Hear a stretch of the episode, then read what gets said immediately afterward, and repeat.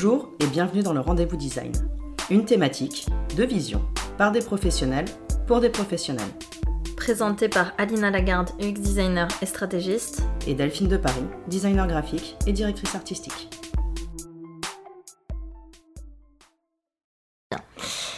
Dans cet épisode, nous allons parler prospective versus design fiction versus design prospectif. Oui, parce qu'il y a des différences entre les trois. Euh, ah oui Alors euh, oui, c'était c'est l'objet du débat. Mais déjà, c'est quoi la prospective? Parce que c'est un terme, euh, je pense qu'on l'a un, petit peu entendu, mais pas tant que ça. Donc, en fait, le terme prospectif, c'est ce qui est orienté vers l'avenir, qui anticipe sur l'avenir. Donc euh, on se projette euh, dans le futur, quoi. Et là aussi se pose une petite question, c'est que le design fiction, c'est de la fiction, mais est-ce que ça peut être fiction actuelle, genre euh, fake news, n'importe quoi, on imagine une réalité parallèle, ou est-ce que ça peut c'est obligatoirement dans le futur? Pas sûr. Hein bah non, ça c'est sûr que c'est pas sûr. Donc c'est que dans le Merci Delphine. c'est sûr que du coup, dans le design fiction, c'est pour ça qu'on se pose la question entre ces termes-là. Euh, c'est quoi le rôle euh, du prospectif dans le design fiction? Est-ce qu'il y a forcément du prospectif ou pas? Ce qu'on sait en tout cas, c'est que c'est quand même relativement récent. Parce qu'en fait, euh, ces deux artistes, je sais pas si tu as leur, leur nom en tête. Anthony Dune et Fiona Rabi. Donc ça, ça remonte... Le designer britannique. Voilà, c'est assez récent en fait le fait que le, la prospective soit euh, utilisée euh, de manière un petit peu plus industrialisée, donc pour les industries euh, comme de la, du consulting ou de l'innovation. Mais en fait, c'est ces deux artistes-là qui l'ont un petit peu théorisé, qui l'ont appelé un bah, design fiction et qui l'ont utilisé à d'autres dessins que la création, la création pure. Et donc par contre la prospective c'est quelque chose de pas mal plus vieux parce qu'on a Gaston Berger en France euh, dans les années 55 qui a théorisé la, prospective versus les États-Unis qui en fait dès la, hum, la, Seconde Guerre mondiale pour anticiper les effets euh, de la bombe atomique euh, du nucléaire hein, parce qu'on l'avait jamais testé auparavant qui ont fait appel c'est le gouvernement américain plus précisément qui a fait appel à Rand Corporation pour anticiper euh, ces effets de, hum, du nucléaire euh, sur la société euh, civile dès les années 1940. Sachant que même il y avait des choses qui ont, avaient été faites lors de l'exposition universelle, c'était quoi 1939 Ils ont imaginé la construction de la ville en fonction des déplacements en voiture. Et c'est ce qui aussi ce qui a donné les villes, notamment américaines d'aujourd'hui, qui ont un système assez particulier de fonctionnement entre le centre-ville, euh, cœur business, euh, cœur culturel, etc., euh, et les habitations en banlieue. En fait, c'est une forme d'optimisation qui avait été imaginée pour le futur et qui s'est réalisée en fait, qui avait été fait à dessein pour la construction de l'optimisation de la ville pour la voiture.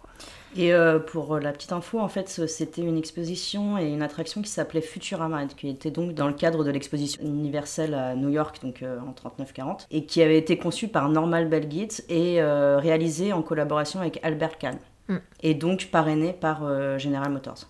Voilà. Du coup, ça, ça, pose aussi des questions sur le fait que les États-Unis, c'est quand même un peu plus particulier, mais l'influence des industries, des grosses firmes sur même notre mode de vie, nos sociétés. Mm. Parce qu'au final, aujourd'hui, aux États-Unis, bah, en fait, les gens vivent dans ces villes-là, mais elles ont été construites pour, euh, pour l'usage du véhicule en priorité. Et ça sent, euh, je sais pas si tu vois, Los Angeles par exemple, ou mhm. euh, ces villes-là, c'est impossible sans voiture. Ouais, complètement. Donc on avait un débat justement sur, sur le, hum, ces termes de prospective, design fiction, design prospectif. Et j'avoue que moi au début, je pensais que la hum, la prospective, c'était euh, beaucoup plus créatif que ça. Mais dans les recherches, notamment que toi, tu as, trouvé, c'était que la prospective, c'était beaucoup plus orienté euh, étude du réel. Ouais, du présent surtout, pour euh, anticiper l'avenir. C'est-à-dire qu'avec des analyses de données, d'habitudes, de, de, de sociétés, de tout un tas de paramètres, on peut anticiper ce que les gens vont faire ou vont vouloir dans les années futures. Donc y a, ça part de quelque chose de beaucoup plus concret par rapport au présent pour imaginer le futur. Oui, alors que le, au final, le design fiction plus récent euh, se élargit un petit peu le champ des possibles en incluant beaucoup plus de créativité, de euh, brainstorming, d'idéation et l'itération propre au design. Et puis il y a aussi euh, quelque chose qui entre en compte, c'est le, les codes de la science-fiction. ça permet aussi, dans cette imagination de futur, de ne pas se brider dans la création, c'est-à-dire de éventuellement créer des, objets ou des, solutions qui seront peut-être pas faisables aujourd'hui, peut-être dans un futur très très mhm. très lointain. On enlève cette, cette idée de est-ce que c'est faisable ou pas? Hmm. Tout à fait. Est-ce que c'est ça la grosse différence entre le design prospectif euh, qui est beaucoup basé sur des données au final euh, très rationnelles et en fait on croit ces données-là, enfin un humain croit ces données-là, mais on peut se poser la question aussi d'une machine aujourd'hui euh, qui pourrait... Comme une intelligence artificielle ou du machine learning. Voilà, exactement, et qui pourrait croiser ces données-là et ça donnerait justement une vision prospective d'une industrie, d'un enjeu de société.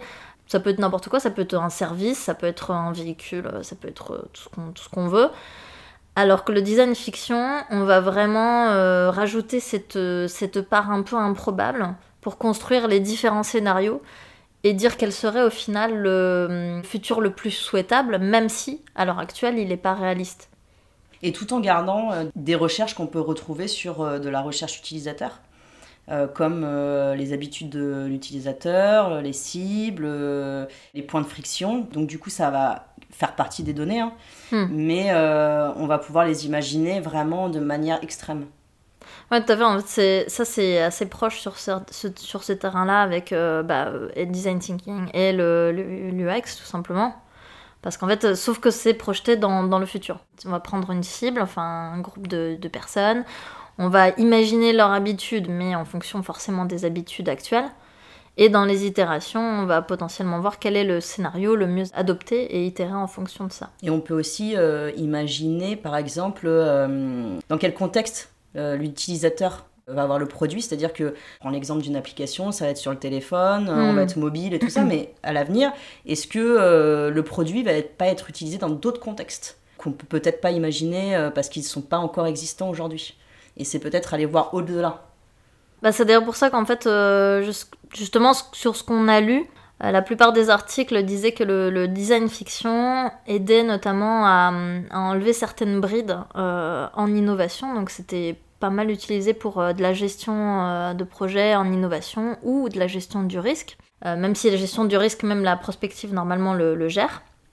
Et qu'il y avait aussi cette notion de durabilité et pérennité, vu qu'on est obligé en fait d'imaginer dans un avenir. Alors moi ce que j'avais lu c'est dans les 10-15 ans, je sais pas si ça, peut aller au-delà, euh, ou si c'est trop obsolète, si on se projette trop dans l'avenir, mais qu'en fait euh, au lieu de designer pour un moment T, en disant bah euh, mettons je design, bah, si on reste sur la thématique du véhicule ou même sur une application, je veux designer sur un moment T, on va pas s'interroger sur les répercussions futur. Alors que lorsqu'on va se projeter dans le futur, on va potentiellement euh, dire bah non en fait ça c'est pas viable dans les 10-15 ans parce qu'en fait euh, euh, je sais pas les systèmes d'exploitation auront évolué ou et il y aura plus de possibilités de voyager bah, le, contexte du Covid est assez mm. assez marrant pour ça ou pas que je trouve assez intéressant c'est que quand on, regarde un peu ce qui a été créé en science-fiction en termes de livres ou euh, en roman d'anticipation par exemple. Mm. Euh, quand on voit ce qu'a écrit euh, George Orwell avec 1984 ou Adolf Huxley avec Le meilleur des mondes, aujourd'hui, enfin c'est des, des, livres qui ont été écrits, donc 84 c'était 48, non c'est ça? Aujourd'hui, euh, on s'en rapproche euh, énormément. Et si on applique ça sur, euh, sur des, produits, que ce soit digitaux ou non, hein, ou sur des, services, ou en tout cas dans le cadre d'entreprises, on peut imaginer créer des, créer des choses qui seront peut-être pas viables aujourd'hui, mais qui le seront dans 15-30 ans. Quoi. Et ça, c'est hyper intéressant.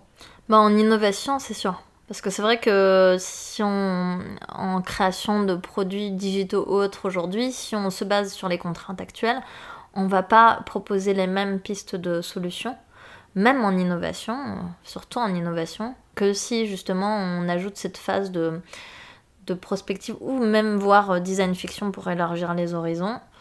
ces méthodologies euh, de design fiction ou de prospective, enfin là on parle quand même essentiellement de design fiction parce qu'au final c'est celui qui est le plus large et peut-être qui nous intéresse le plus vu qu'il a induit beaucoup plus de créativité. On peut l'utiliser pour de la stratégie organisationnelle, on peut l'utiliser pour, du, pour un processus d'innovation ou pour euh, résoudre des enjeux de société, où justement on a un besoin de projection dans le futur. Ça peut s'appliquer à, plein de secteurs, plein de champs. Il euh, n'y euh, a, pas de, a pas de limite en fait. Ouais, ouais, totalement. Il y a, y a, quelque chose qui est assez important en design fiction, c'est que pour que ça soit effectif, il faut que lorsqu'on va faire justement ces, itérations avec les, potentiels utilisateurs, il faut que ça soit euh, réaliste. Donc en fait, là-dessus, euh, dans les exemples qu'on a mis en, lien, on va avoir notamment euh, une vidéo où en fait tu as une personne qui, qui va faire un petit peu sa vie dans le quotidien, donc c'est une forme de documentaire et on la voit euh, utiliser des, lunettes, on, mime le, euh, on imite vraiment l'espèce de voix qui pourrait ou de musique qui pourrait sortir de ces lunettes, même si à l'époque là où a été fait la vidéo, je sais pas si les Google Glass étaient sortis. Donc en fait, il faut que la personne y croit. Il faut que ça suscite en fait un, un intérêt ou un rejet quoi. Mais ce qui est intéressant dans ce documentaire, c'est que euh, c'est pas improbable. C'est-à-dire que euh, c'est des technologies qui, à l'époque, existaient déjà, qui sont. C'est pas à l'extrême, mais un petit peu, pour qu'on puisse vraiment se projeter sur ce que ça pourrait être euh, dans 5 ans même, ou dans 10 ans. Et ça pose surtout les points de friction que ça peut amener. Oui. Parce que par exemple, alors elle doit, pour démarrer sa voiture, on vous mettra le lien de toute façon, ça s'appelle le Digital Tomorrow.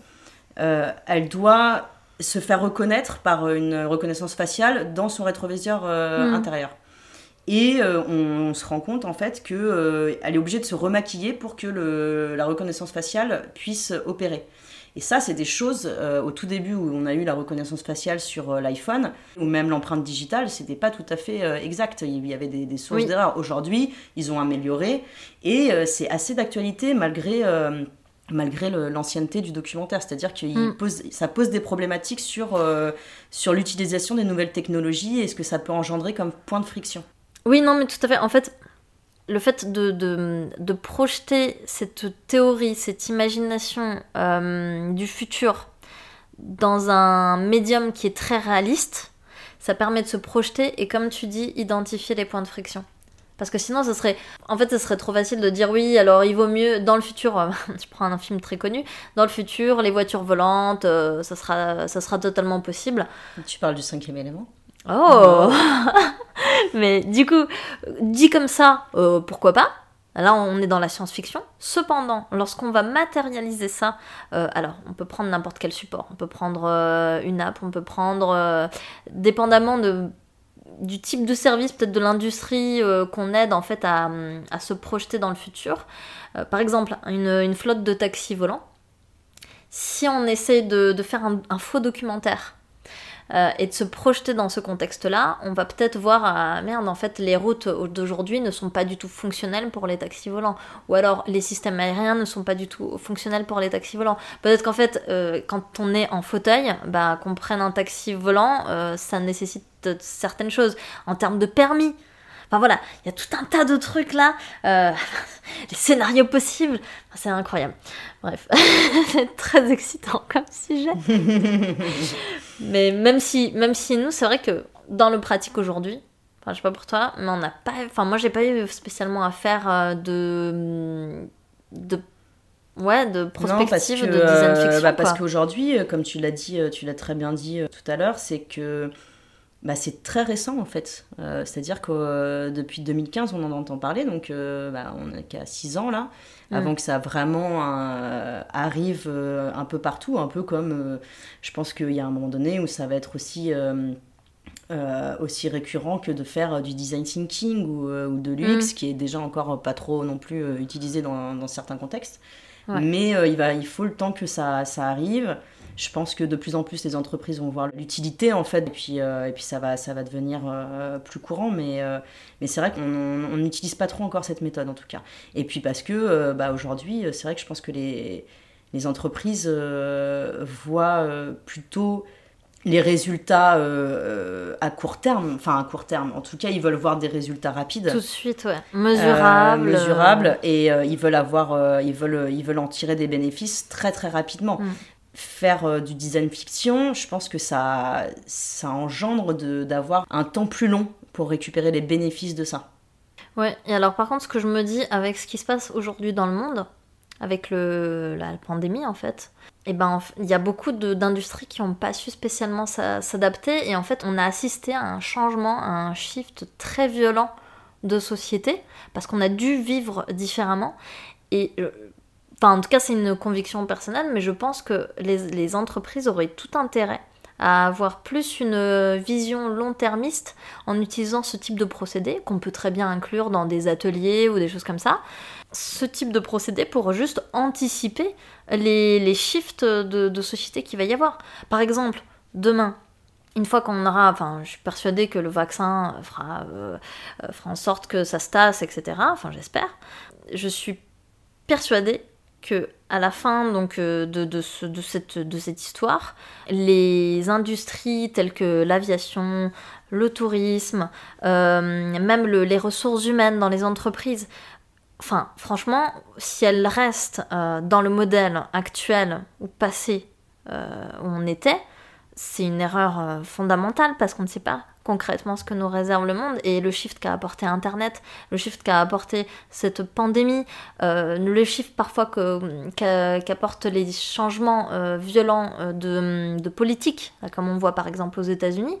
En fait, toutes ces choses-là, si on n'est pas prêt, si on n'a pas anticipé des scénarios possibles, je vois pas comment on peut justement pivoter. Ouais, mais regarde euh, le, scénario du Covid. Euh, ils savaient pas exactement euh, quelle sorte de, virus allait vraiment se propager dans le monde et en faire une pandémie. Il a été imaginé. C'est-à-dire qu'il y a des gens qui ont anticipé ça en disant bah ça va arriver, on va avoir un virus qui va se propager et qui va, qui va être dévastateur. Tout à fait, mais quels gens? Bah ouais, ça après c'est une autre question. Hein. En fait, le truc c'est que moi je trouve que là, où le design fiction peut être plus intéressant que la prospective, c'est qu'en fait le design fiction va matérialiser opérationnellement euh, les pistes de solutions ou les contextes et justement cibler les problématiques que ça soulève. Et ça aujourd'hui, je trouve que c'est ce qui manque. C'est-à-dire que, imaginons que demain, grâce à justement le, au design fiction. Euh, ces industries-là, elles se disent bon bah très bien, il y a tel scénario, tel scénario, donc ça veut dire que les scénarios seront déjà établis. C'est déjà établi en amont par les scientifiques, par les politiques, peu importe. Ils seront établis. Maintenant, on va prendre ces scénarios et on va essayer de les mettre en design fiction en disant ok, si ces scénarios arrivent, quels sont les sous-scénarios possibles et comment on peut réagir en fait? Quelles seraient les pistes de solution, tu vois? Ouais, mais euh, je pense qu'il y a un paramètre aussi qui rentre en compte et qui est pas négligeable, c'est que aujourd'hui, et ça le prouve par rapport à ceux qui avaient euh, anticipé euh, cette pandémie, c'est que ceux qui réfléchissent à ces scénarios, c'est ceux qui ont des grosses entreprises, qui ont de l'argent et qui ont le temps de mettre des équipes sur ces réflexions-là. Une petite PME elle va jamais avoir le temps de faire ça parce qu'elle va se concentrer sur des sur euh, sur du, profit euh, rapide. Tu vois ce que je veux dire? Et euh, surtout qu'elle n'aura pas les moyens ni financiers ni humains de se pencher sur ces réflexions-là.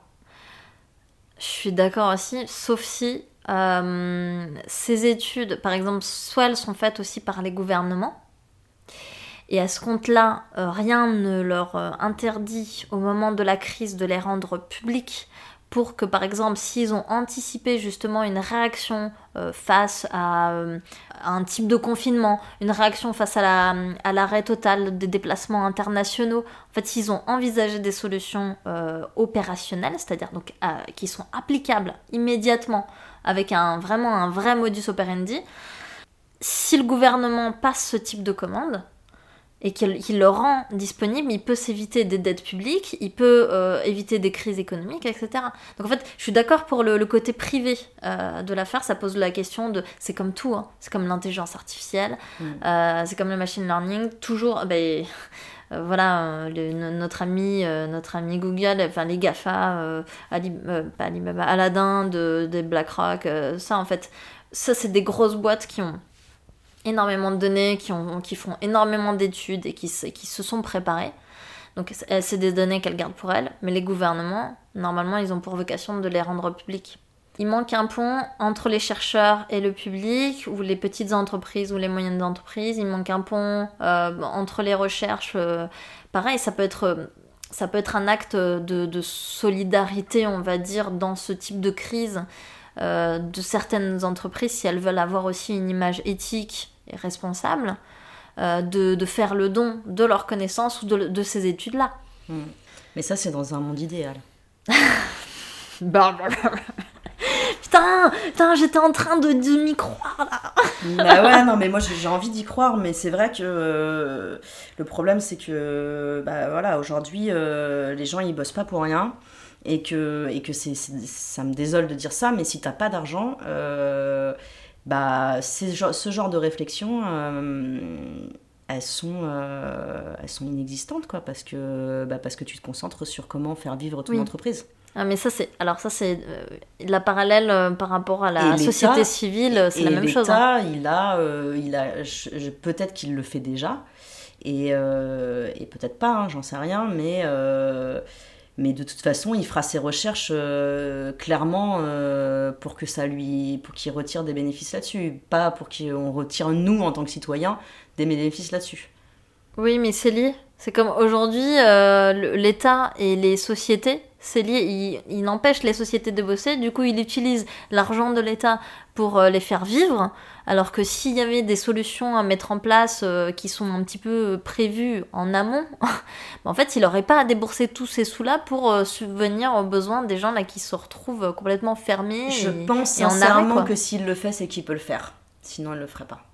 Et je pense qu'il y a des choses qui nous dépassent et qui font qu'on comprend pas forcément comment ça s'organise. Mais si l'argent était pas là, il le ferait pas. Mais en même temps, on vit dans un. Bon, là, on part sur du politique, hein, désolé, mais c'est. L'argent aujourd'hui, il est fictif.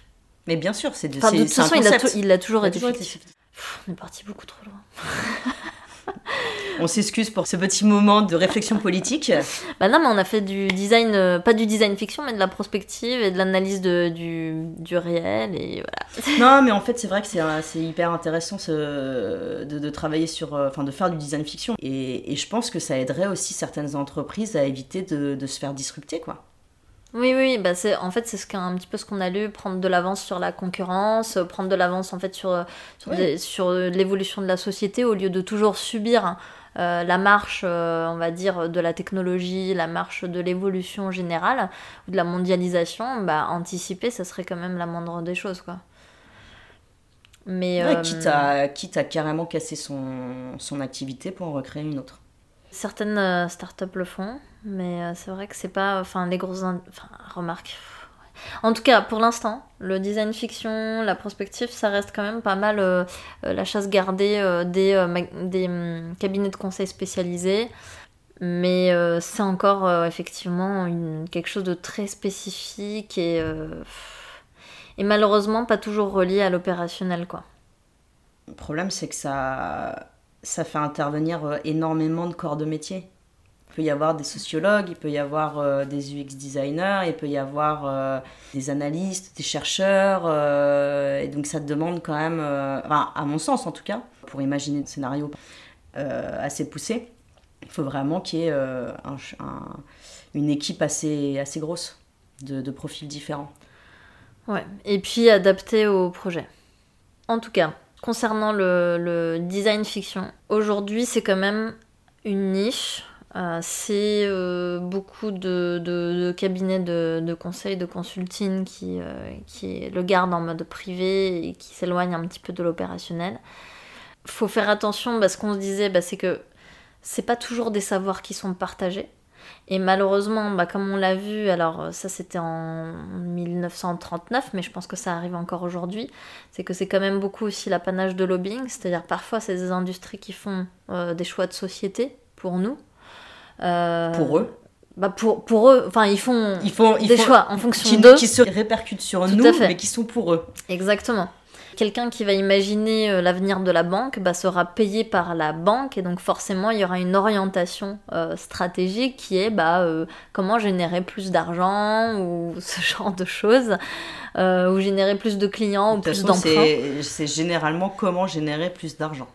Oui, c'est toujours ça, mais il y a plusieurs manières d'y parvenir et on a vu les dérives avec euh, les emprunts, euh, etc. Et il y a d'autres trucs qui sont encore à venir parce qu'on n'a pas encore vu euh, le, vrai, impact des, crypto-monnaies, enfin, si on le voit un petit peu, hein, le vrai impact de la blockchain, le vrai impact de machine learning. Il y a des choses qui restent encore très en dessous de l'iceberg, mais qui vont façonner en fait nos sociétés. Et c'est des choses qui ont été faites en innovation sans forcément la concertation citoyenne. Et c'est... On finit pas l'épisode comme ça. Donc Delphine me dit non de la tête. Euh, non, coupé.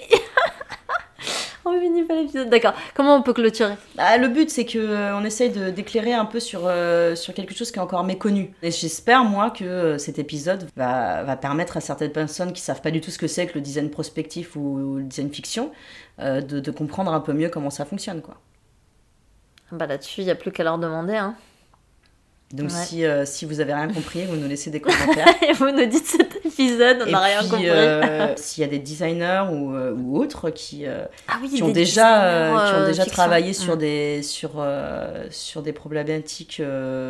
Pas que éthiques, hein, même, ça peut être totalement pas éthique. Hein. Vous pouvez nous dire, oui, on a déjà imaginé un futur où tout le monde ne boirait plus que de la Gatorade, un peu comme Idiocratie. bon, bon, N'hésitez pas en tout cas à nous laisser des commentaires. Euh, et, puis, euh, et puis même, si vous avez envie qu'on euh, on en discute ensemble dans le cadre d'un autre épisode pour alimenter un peu plus celui-ci, mm. sans souci. Faudrait d'ailleurs qu'on un petit peu qu'on précise dans un prochain épisode ou des prochains épisodes le, la notion de circular design ou de, de design systémique. Systémique, merci. Merci d'avoir écouté le rendez-vous design. Si vous avez des questions ou des commentaires, n'hésitez pas à nous les écrire sur notre Instagram, at le rendez-vous design, dans le post de l'épisode.